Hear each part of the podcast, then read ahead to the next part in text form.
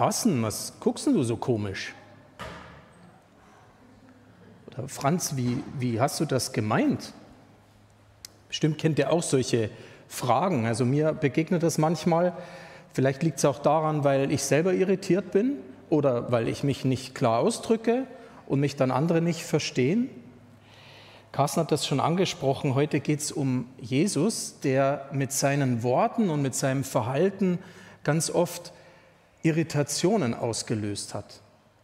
Nur davon bin ich überzeugt, bei Jesus ist es nicht, weil er sich so unklar ausdrücken konnte oder so komisch geguckt hat, sondern bei ihm war es, weil er ganz bewusst vielleicht seinen Finger irgendwo hinlegen wollte, in irgendwelche Wunden hineinlegen oder weil er uns einen ganz bestimmten Blick auf Dinge geben wollte. Ich möchte euch gerne auf den Weg mitnehmen, auf die Suche nach diesem irritierenden Jesus, um den besser zu verstehen. Und ich möchte euch dazu mitnehmen in eine Geschichte aus dem Johannesevangelium, die steht in Johannes 4. Die ist uns oft bekannt als die Geschichte von der Frau am Jakobsbrunnen. Mir ist nämlich in dieser Geschichte so einiges aufgefallen, was ich total irritierend finde. Da die Geschichte recht lang ist, lade ich euch ein, das zu Hause mal selber nachzulesen, Johannes 4, und ich versuche die mal ein Stück nachzuerzählen. Jesus war mit seinen Jüngern auf dem Weg vom Süden von Judäa nach Galiläa in den Norden. Wenn man mal so ungefähr guckt, Jerusalem und Nazareth, das liegt so 140 Kilometer auseinander. Google Maps sagt, man braucht zu Fuß einen Tag und fünf Stunden. Äh, die Frage ist nur, welcher Mensch kann 140 Kilometer durchlaufen? Also ihr könnt euch vorstellen, da ist man mit Pausen ein paar Tage unterwegs. Und deswegen haben die Juden, die von A nach B gegangen sind, gerne den direkten Weg gewählt, weil er der kürzere ist, mussten aber dadurch, was sie nicht gerne getan haben, durch das Gebiet der Samariter gehen.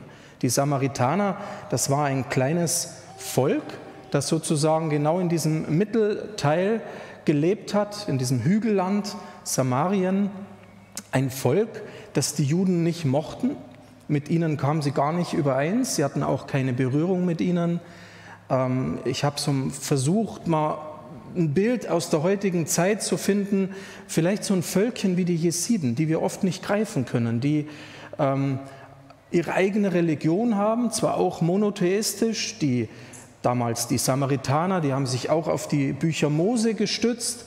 Aber dann hatten die zum Beispiel auf dem Berg Garizim in ihrem, in ihrem samaritanischen Hügelland einen Tempel. Die sind dorthin gegangen zum Beten und nicht nach Jerusalem. Da könnt ihr euch vorstellen, dass das für fromme Juden überhaupt nicht ging. Also zwei Völker, die dicht an dicht gewohnt haben und trotzdem keine Berührung hatte. Und durch dieses Gebiet geht Jesus. Es ist heiß, Mittagshitze. Jesus sucht sich ein schattiges Plätzchen an einem Brunnen, während die Jünger, die mit ihm unterwegs waren, in den Ort gehen, um dort was zu essen zu kaufen. Und da kommt eine Frau an den Brunnen. Und jetzt brauchen wir gar nicht lange nachdenken. Eine Frau alleine in der Mittagshitze, die nicht mit den anderen Frauen unterwegs sind, ist schon gar nicht koscher. Da stimmt was nicht. Das muss eine Frau sein, die am Rande der Gesellschaft steht, eine, die ähm, entweder ausgegrenzt wurde oder sich selber ausgegrenzt hat, die wahrscheinlich durch ihren Lebensstil äh, nicht kompatibel war. Also diese Frau trifft Jesus und er spricht sie an, ob sie ihm Wasser gibt. Und das ist die erste große Irritation in dieser Geschichte. Die Frau sagt, wie kannst du mich ansprechen? Der du ein jüdischer Mann bist und ich eine samaritanische Frau. Also erstens mal, Juden, Samariter passt nicht zusammen und dann noch Mann spricht Frau an, draußen, noch dazu diese Frau, die erste Irritation. Jesus schaut die Frau an und sagt, Frau, wenn du wüsstest, wer dich um Wasser bittet, du würdest ihn bitten, dass er dir lebendiges Wasser geben würde. Wieder eine Irritation, wo ich denke, Mensch, ist das vermessen. Stellt euch vor, Du bittest mich um Wasser und ich sage, wenn du wüsstest, wer da vor dir steht. Also Jesus begegnet dieser Frau, die ihn nicht kennt, ähm, und erzeugt deutliche Verwirrung. Als die Frau aber vom lebendigen Wasser hört, wacht auf einmal in ihr etwas auf. Lebendiges Wasser? Ich muss jeden Tag mich hier abquälen. Und weil ich mit den anderen Frauen früh, wenn es noch nicht so heiß ist, nicht rausgehen kann an den Brunnen, muss ich das in der Tageshitze tun. Tag für Tag, Tag für Tag. Und auf einmal steht einer vor mir und bietet mir lebendiges Wasser an. Und die Frau bekommt die Vorstellung, lebendiges Wasser heißt, frei zu sein von dieser ganzen täglichen Sorge und Qual. Und sagt, gib mir doch so lebendiges Wasser. Und Jesus irritiert wieder und sagt, dann hol mal erst deinen Mann her. Wow. So wie wir es schon vermutet hatten. Die Frau sagt, ich habe keinen Mann. Und Jesus sagt, du hast richtig geantwortet. Du warst mit fünf Männern schon verheiratet und der, den du jetzt hast, ist nicht dein Mann. Wieder hinterlässt Jesus Irritation. In einer Gesellschaft, die doch schamorientiert ist, wo man Dinge nie direkt anspricht, das ist auch heute noch so im Orient. Wenn dein Sohn mir die Scheibe einschlägt mit seinem Fußball, wehe, ich gehe hin und sage, euer Sohn hat meine Scheibe eingeschlagen. Das geht gar nicht. Dann bin ich schuld, weil ich ihn beschämt habe, die ganze Familie beschämt habe. Und Jesus nimmt überhaupt keine Rücksicht drauf. Er legt den Finger in eine Wunde hinein, die auf einmal in dieser Frau etwas aufbrechen lässt. Und sie sagt, du bist ein Prophet. Und sie fängt auf einmal an, vom Glauben zu reden. Und Jesus sagt wiederum irritierend, ja, ihr glaubt gar nicht richtig, ihr Samaritaner. Ihr betet auf dem falschen Berg, ihr glaubt nicht an den richtigen Gott. Und es geht noch tiefer, die Irritation, bis die Frau sagt, wir warten auf den Messias. Und Jesus sagt, ich bin's, der mit dir redet. Und der Frau fällt es wie Schuppen von den Augen, Sie erkennt in Jesus den, der ihr wirklich Rettung geben kann, läuft in den Ort und erzählt allen Menschen von Jesus. Die Leute kommen, zwei Tage bleibt Jesus dort, er setzt sich über alle Konventionen der damaligen Zeit hinweg, er übernachtet bei den Samaritanern, er isst mit ihnen, er hat Gemeinschaft mit ihnen, er sagt ihnen die frohe Botschaft, die ja eigentlich nur für die Juden gelten sollte, auf einmal diesem fremden Volk, und dieser Ort kommt zum Glauben. Eine sagenhafte Geschichte voller Irritationen. Sei es die Frau oder sei es auch die Jünger, die zurückkommen vom Einkaufen und sich wundern, wie kann der mit dieser Frau reden, bleiben irritiert erstmal zurück. Und ich habe mir die Frage gestellt, wie hätte ich damals reagiert, wenn ich dabei gewesen wäre? Heute sage ich natürlich alles klar. Ich habe jetzt auch schon versucht, euch die Geschichte mal ein bisschen zu erklären. Heute nehmen wir einen Bibelkommentar aus dem Regal und sagen, es ist doch alles verständlich. Und trotzdem habe ich mir gefragt, wenn wir etwas tiefer graben, was macht es denn eigentlich so besonders an Jesus, dass er irritiert? Glaubt ihr, dass Jesus einfach nur Menschen vor den Kopf stoßen wollte nur den Finger in die Wunde legen wollte, um Menschen irgendwie weh zu tun? Glaubt ihr nicht, er hätte es auch anders tun können? Legt Jesus seinen Finger in unsere Wunden, um uns zu ärgern? Ich glaube nicht. Und deswegen sind mir zwei Gedanken wichtig geworden, die ich gerne mit euch teilen möchte aus dieser Geschichte, nämlich dieser irritierende Jesus, dem ich mittlerweile etwas Heilsames, etwas Hilfreiches abgewinnen kann. Der erste Gedanke ist, warum irritiert Jesus? Er will uns aus unseren eigenen Grenzen befreien. Schaut euch an, wer seid ihr? Götter, oder Menschen. Menschen bleiben in ihrem Denken immer begrenzt. Wir bleiben immer Geschöpfe. Wir sind immer nur Teil dieser Schöpfung. Und wenn wir über den Schöpfer nachdenken, wir können ihn immer nur zu einem kleinen Teil verstehen. Einfach weil wir schon in uns, in unserem Geschaffensein begrenzt sind. Das heißt, dass wir Dinge nicht verstehen, liegt schon in der Schöpfung drin, weil wir nicht alles verstehen können. Gott ist allwissend. Wir können viel wissen, wir können viel studieren, wir können in den Makro- und in den Mikrokosmos ein Stück weit hineinschauen und trotzdem bleiben wir immer begrenzt. Das ist das eine. Und das zweite ist, dass unser Denken auch immer insofern begrenzt bleibt, als wir immer auch kulturelle Wesen sind. Und früher war mir das gar nicht so bewusst. Ich habe immer gedacht, als Christ mit der Bibel in der Hand schwebe ich so über allen Zeiten und über allen Gesellschaften, bis ich je länger, je mehr begreifen muss, auch ich und ihr, wir sind Kinder unserer Zeit. Wir tun uns ja oft schon so schwer, unsere Großeltern zu verstehen. Wenn ich mir überlege, wie oft habe ich mir Geschichten meiner Großmutter angehört, die so eine ganz spezielle Weltsicht hatte im Nationalsozialismus, weil sie eine Schreibkraft im Führerbau war, im Bändlerblock in Berlin. Und da könnt ihr euch vorstellen, dass ihre Verarbeitung dieser Zeit eine ganz andere war als bei mir, ihrem Enkel, der in der Schule nichts anderes gehört hat, als wie kam es denn zu den Schrecken des Nationalsozialismus. Und ich habe mich über viele Jahre so schwer getan, überhaupt meine Oma zu verstehen. Ich habe sie verurteilt, habe gesagt, wie konnten die nur?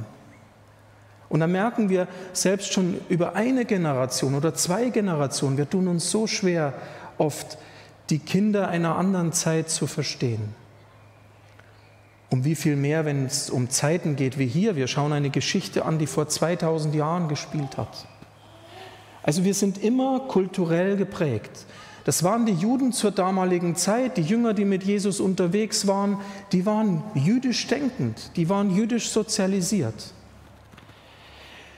Vor noch ungefähr 60 Jahren, das mag Jüngeren vielleicht lang erscheinen, Ältere unter uns, die sagen, stimmt, das habe ich auch noch erlebt. Da war zum Beispiel in Amerika, also wohlgemerkt in den USA, Rassentrennung noch normal. Das war gesellschaftliche Normalität, dass Menschen dunkler Hautfarbe nicht mit Menschen heller Hautfarbe zusammensitzen, Bus fahren und so weiter konnten. In Ländern wie Südafrika war das noch viel, viel länger so. Martin Luther King war einer der großen Schwarzen, die genau den Finger in diese Wunde reingelegt haben und haben den damals sozialisierten Menschen gesagt, es muss aufhören mit der Rassentrennung. Und hat einen großen friedlichen Kampf gekämpft, der ihn am Ende auch das Leben gekostet hat. Heute ist es normal, wenn wir heute die amerikanische Regierung anschauen, sind dort Menschen dunkler Hautfarbe Teil der Regierung. Und selbst heute redet man noch davon. Selbst heute sagt man, wow, eine äh, schwarze Ministerin, das ist Premiere. Also bis heute merken wir, dass diese Prägungen da sind. In unseren Tagen, jetzt gerade die letzten Monate, finde ich es faszinierend, erschreckend, wie zum Beispiel der Begriff Faschist gerade ganz neu definiert wird. Auf einmal nennen wir oder nicht wir, auf einmal nennt ein Volk das andere Volk ein Volk von Faschisten und baut auf einmal wieder Grenzen und Schubladen, wo es ganz einfach ist, Dinge zu erklären. Kriegt man plötzlich eine ganz eigene Erklärung seiner Geschichte. Man kann einen Krieg damit rechtfertigen, indem man eine Ideologie aufbaut. Nur mal als Beispiel, welche Relevanz es hat, dass wir kulturelle Wesen sind, Kinder unserer Zeit, die immer auch von den Ereignissen unserer Zeit geprägt werden. Begrenzungen. Umgang mit Sexualität ist ähnlich. In einer Gesellschaft, in der ein Rollenmodell Mann und Frau ganz klar definiert war. Meine Oma, väterlicherseits, die bekam noch Taschengeld von ihrem Mann. Das war damals so. Weil sie hat ja schließlich nicht gearbeitet. Sie hat ja nur den Haushalt gemacht und nur die Kinder großgezogen. Dafür hat sie eben nur ein Taschengeld gekriegt. Der Opa hat das Geld ja verdient mit seinen Händen, mit seiner Arbeit. Deswegen war der Opa auch sehr müde. Wenn er mittags nach Hause kam, musste er Mittagsschlaf machen und alle anderen mussten ruhig sein. So war das damals. Da waren ganz klare Rollenmodelle. Zu bestimmten Zeiten hat man gedacht, andere sexuelle Orientierung gibt es gar nicht. Die durfte es nicht geben, die durften sich auch nicht outen oder konnten sich nicht outen. Es gab Zeiten, wir denken an den großen Komponisten Peter Tschaikowski, der war homosexuell, der musste eine ganz unglückliche Ehe führen, sonst hätte er überhaupt nicht als Komponist eine Chance gehabt, seine Kompositionen zu verkaufen. Und wir merken, wenn gesellschaftliche Prägungen in eine bestimmte Richtung gehen, dann gibt es gar keine Möglichkeit, über Dinge nachzudenken oder sie in Frage zu stellen, weil es eben so ist. Und deshalb bin ich froh, dass wir in einer Zeit leben, die so frei ist, dass wir eigentlich wenig gesellschaftliche Begrenzungen haben, um viele Dinge ganz, ganz offen anzuschauen. Wir müssen das immer wieder auch mit großer Dankbarkeit ähm, verstehen. Also je weniger wir reflektieren oder je weniger wir Menschen reflektieren können, umso mehr sind wir begrenzt in unserem Denken. Und mir ist da dieses Bild, ihr kennt das Märchen von Dornröschen, von diesem Dornröschenschloss, auch so als Bild eingefallen. Oft ist es doch so, dass wir in unseren Gedanken, vielleicht in unserem eigenen Herz oder vielleicht auch in unseren Kirchen und Gemeinden wie in so einem Dornröschenschloss sind. Wir sind drin in einem tiefen Schlaf und draußen sind die Dornenranken um das ganze Schloss und da gibt es keinen Weg nach außen. Das sind ganz enge Grenzen, die uns gefangen halten. Und dann kommt Jesus. Diese Frau damals an diesem Brunnen, die war genauso in ihrer kleinen Box, in ihrer kleinen Welt gefangen in ihrer kulturellen Prägung, in ihrem Gesellschaftsbild, in dem, was sie belastet hat, in ihrer Geschichte, in ihren Sünden, in dem, wo sie ganz weit weg war von inneren Frieden, weit weg war von Gott, am Rand der Gesellschaft und wo vielleicht solche Sätze, vielleicht kennt ihr die auch, es macht eh keinen Sinn, da waren in diesem Dornröschen-Schloss. Uns schenkt sowieso niemand was. Die anderen kriegen es ja immer hinten reingeschoben und wir gehen immer leer aus. All diese Gedankengebäude. Und auf einmal kommt Jesus und will von dieser Frau Wasser aus dem Brunnen, um dieser Frau am Ende zu sagen, aber ich kann dir lebendiges Wasser geben. Und auf einmal durchbricht er diese Begrenztheit, diese Begrenzungen und stellt etwas in Aussicht, was eigentlich die tiefsten, innersten Sehnsüchte dieser Frau betrifft. Sehnsucht nach Leben, Sehnsucht nach Freiheit, Sehnsucht, sich outen zu können, mit den anderen Gemeinschaft zu haben, auch wenn das Leben verpfuscht war. Raus aus diesen Grenzen. Und Jesus bricht das auf. Jesus legt den Finger in die Wunden. Jesus sticht genau da rein, wo es vielleicht auch erstmal weh tut. Jesus weckt die Sehnsucht auf. Jesus irritiert, um zu befreien. Das finde ich einen wunderbaren Gedanken aus dieser Geschichte, die eben uns nicht so schnell mal klar machen soll, warum Jesus dieser Frau begegnet ist, sondern wo wir vielleicht selber merken, es sind die Grenzen unseres Denkens oft, die uns so einengen. Und Jesus möchte uns genau daraus befreien. Und der zweite, der andere Gedanke, der mir daraus ähm, wichtig geworden ist, ein Bild, Jesus nimmt ein zweischneidiges Schwert. Jetzt denkt ihr, oh, was kommt jetzt? Ein zweischneidiges Schwert aus Wahrheit und aus Liebe. Der irritierende Jesus ist der, der es schafft, ganz anders als ich es schaffe, die Wahrheit in Liebe zu sagen. Und zwar so, dass Liebe mit Wahrheit gekoppelt ist.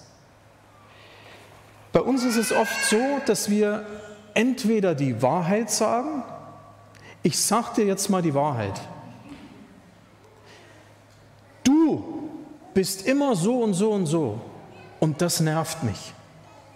Wir sagen ganz oft die Wahrheit, aber losgelöst von Liebe. Was ist das dann? Richten, urteilen. Diese Frau, ich hatte es ja vorhin ein bisschen ähm, versucht am Anfang, es ist doch offensichtlich, was das für eine Frau ist. Der muss mal einer die Wahrheit sagen. Gut, dass Jesus kommt und sagt dir mal, fünf Männer hast du gehabt, aber der, mit dem du jetzt lebst, ist nicht dein richtiger Mann. Oh, das geht mir oft wie Balsam rein. Genau so würde ich es dieser Frau sagen, damit sie mal aufwacht.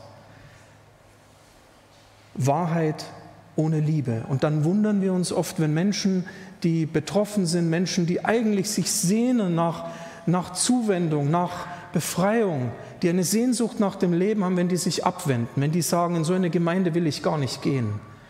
Mit Christen habe ich nichts am Hut, weil die, die wollen mich sowieso nicht akzeptieren, wie ich bin. Die reden immer nur davon, dass sie offen sind, aber in Wirklichkeit sind die gar nicht offen.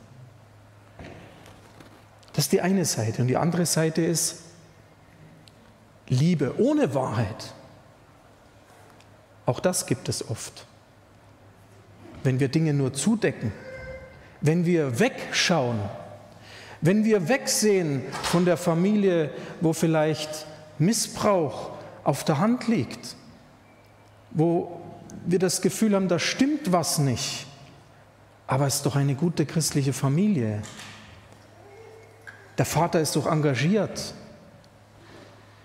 Den dürfen wir uns da jetzt nicht verkraulen. Nur als Beispiel. Und wir decken Dinge zu. Ich glaube, dass wir als Gemeinden, als Kirchen oft sehr anfällig sind. Dass wir meinen, Gott ist die Liebe und dürften nicht die Wahrheit sagen, und bleiben bei einer Liebe, die alles zudeckt. Aus dieser Geschichte nehme ich mit, wie Jesus es schafft, beides zusammennehmen. Ein Schwert mit zwei, das zweischneidig ist, voller Wahrheit und voller Liebe. Jesus begegnet dieser Frau nicht von oben herab. Er begegnet ihr mit allem, was ihn ausmacht, mit Liebe und Wahrhaftigkeit. Und genau das durchbricht diese Grenzen dieser Frau, dass er sich mit ihr abgibt. Er redet nicht über sie, er redet mit ihr. Er begegnet ihr und damit erreicht er sie.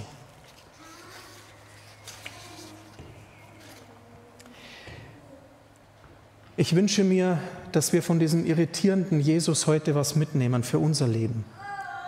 Zum einen, um es nochmal zusammenzufassen, für uns selbst immer wieder diese Chance zu nutzen, dass Jesus uns irritiert, dass wenn, dass wenn wir die Bibel lesen, dass wir über Steine stolpern dürfen. Wir haben uns auch in der Vorbereitung auf diese Predigtreihe Gottes Liebe auf den zweiten Blick die Frage gestellt, geht es darum, dass wir hier alle Fragen beantworten? Oder geht es manchmal auch darum, dass wir Fragen aufwerfen, die nicht immer beantwortet werden? ein Bild von einem Gott zu bekommen, der eben größer ist. Und genau da auch zu merken, wo sind wir begrenzt.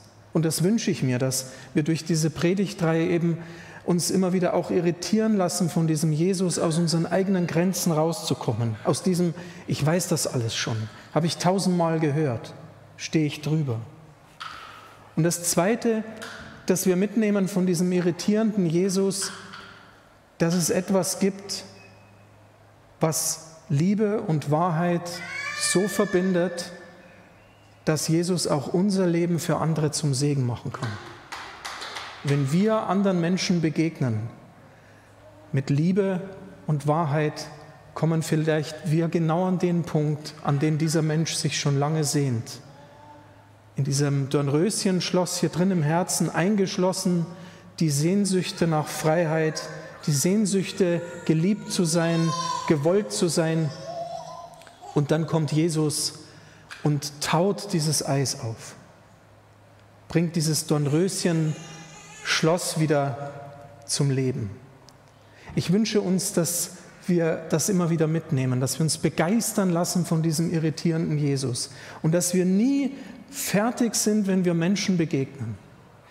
Ich habe das nochmal reflektiert und damit möchte ich auch aufhören, was es für eine Chance war 2015, 16, als auf einmal in unsere Stadt, die augenfällig eine recht homogene Gesellschaft war, sehr weiß geprägt, ähm, sehr gersch, sehr wenig Fremde, als auf einmal unsere Stadt konfrontiert wurde oder die Menschen unserer Stadt mit ähm, Kopftuch tragenden Frauen, mit Menschen dunkler Hautfarbe. Und ähm, wir haben gerade unsere Geschwister aus Nigeria hier sitzen, die können das bestätigen, wie, wie schwer ihnen das war, als sie herkamen und Menschen haben den Finger auf sie gezeigt oder heute noch. Aber diese Zeit hat eine Chance gebracht, nämlich dass wir auf einmal uns beschäftigt haben, auch als Gemeinde, auch über den Freundeskreis für Flüchtlinge, dass wir auf einmal gemerkt haben, wir sind Menschen, wir begegnen uns, wir fangen Beziehungen an, es entstehen Freundschaften, manchmal auch Enttäuschungen, weil kulturelle Gräben oder religiöse Gräben da sind, aber eben es können Beziehungen entstehen. Und diese Chance zu nutzen, glaube ich, hat es auch gebracht, dass wir heute in einem Gera leben, ein paar Jahre später, wo es normal ist, dass Kopftuch tragende Frauen auf einmal Auto fahren. Ich stehe an der Straße und es fahren muslimische Frauen an uns vorbei, die saßen früher nur so im Bus oder in der Straßenbahn und haben beschämt nach unten geguckt. Wir sind in einer Zeit, wo Grenzen aufbrechen können, wenn wir das zulassen, wenn wir das wollen. Und dazu möchte ich euch immer wieder einladen, dazu möchte ich uns als Gemeinde auch Mut machen, dass wir immer wieder die Begegnung suchen mit diesem irritierenden Jesus und mit den Menschen, die um uns herum sind. Amen.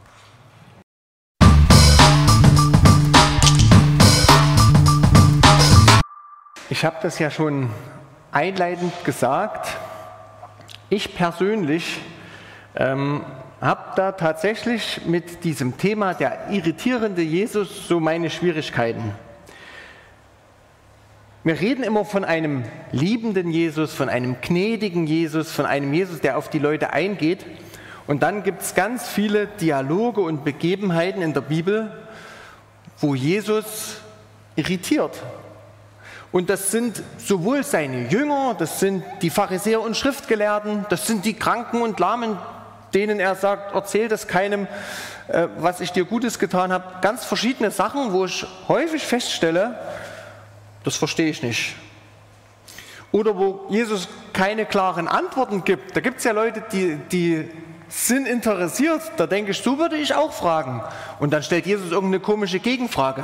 Ja, warum?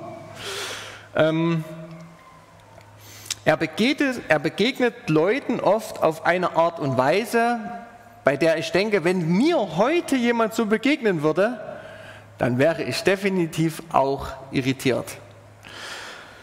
Und von daher ist es ein guter Gedanke, den du reingebracht hast, Stefan. Vielleicht ist es immer wieder wichtig zu sagen, ich sehe das als Chance und reflektiere. Das war der Punkt, den ich so ein bisschen mitgenommen habe. Das dient eigentlich dazu, um uns aus unseren Grenzen so ein bisschen rauszubringen. Es hätte gar keine Antwort geben können, die Jesus irgendwie gibt, die über alle Zeiten hinweg gültig ist. Was soll Jesus denn in so eine Situation hinein sagen?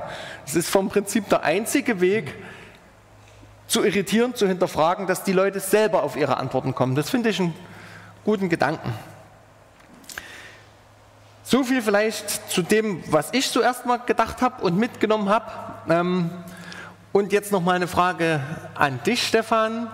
Ähm, sicherlich ist es dir schon das eine oder andere Mal so gegangen, dass Leute dich irritieren.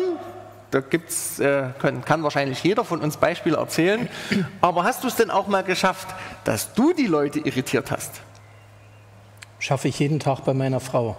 Ja. ich auch bei meiner. Also, ich schaffe das ja tatsächlich und das zeigt mir auch immer wieder mein Menschsein, ähm, indem ich mich nicht so verhalte, wie ich vielleicht könnte oder sollte. Ne? Das irritiert auch. Nee, aber ähm, mir ist da eine ganz witzige Geschichte eingefallen, die ist ungefähr 20 Jahre alt, aber die, die werde ich nie vergessen, solange ich lebe. Und zwar waren wir in Belarus, also Weißrussland. Und ich konnte praktisch kein Russisch. Und das Erste, was ich gemacht habe, war immer die Verteidigung. Wenn einer mich angesprochen hat, habe ich immer gesagt, ja, nipanimaju paruski. Ich verstehe kein Russisch. Das war die perfekte Befreiung, der Befreiungsschlag. Und dann sind wir zurückgefahren. Bekanntlich liegt da zwischen Belarus und Deutschland Polen. Und mitten in Polen, ihr müsst euch das vorstellen, mitten in Polen auf einem polnischen Rastplatz fragt mich ein polnischer Mann in polnischer Sprache nach dem Weg. Und ich sage, ja nie pani paruski. Das wäre ungefähr so wie wenn ich in Hamburg einen Engländer, ich weiß nicht, dass er Engländer ist, nach dem Weg frage in Deutsch und er antwortet mir auf Französisch, dass er kein Französisch versteht. Und hinterher dachte ich, wie kommt das? Ja? Ähm, er hat dann gesagt, nochmal, wo er hin will, und tatsächlich sah ich ein Straßenschild und habe gesagt, dorthin musst du fahren. Das hat er dann verstanden, das ging dann international. Aber ich dachte, krass, wie kommt das, dass ich auf einmal in so einer kleinen Box bin? Unsicherheit, Angst, dass mich jemand was fragt, und auf einmal habe ich eine festgesetzte Antwort. Ja? Die Antwort heißt, Jani Pani Paruski. Sprich mich nicht an, ich verstehe kein Russisch. Und das ist mir tatsächlich so ein Bild geworden, ähm, wo ich andere irritiere, weil mein Denken so kleinkariert ist, dass ich den anderen gar nicht an mich rankommen lasse. Ich habe es noch nicht mal gecheckt, dass der Typ Pole ist, obwohl ich in seinem Land der Gast war. Aber ich war so in meiner Box gefangen. Und ich glaube, das ist echt ein Beispiel, wo man merkt, ich irritiere andere, weil ich selber in meinem eigenen Denken gefangen bin. Und da will ich manchmal raus, dass Jesus mir so einen größeren Horizont schenkt. Ja, genau. Ja.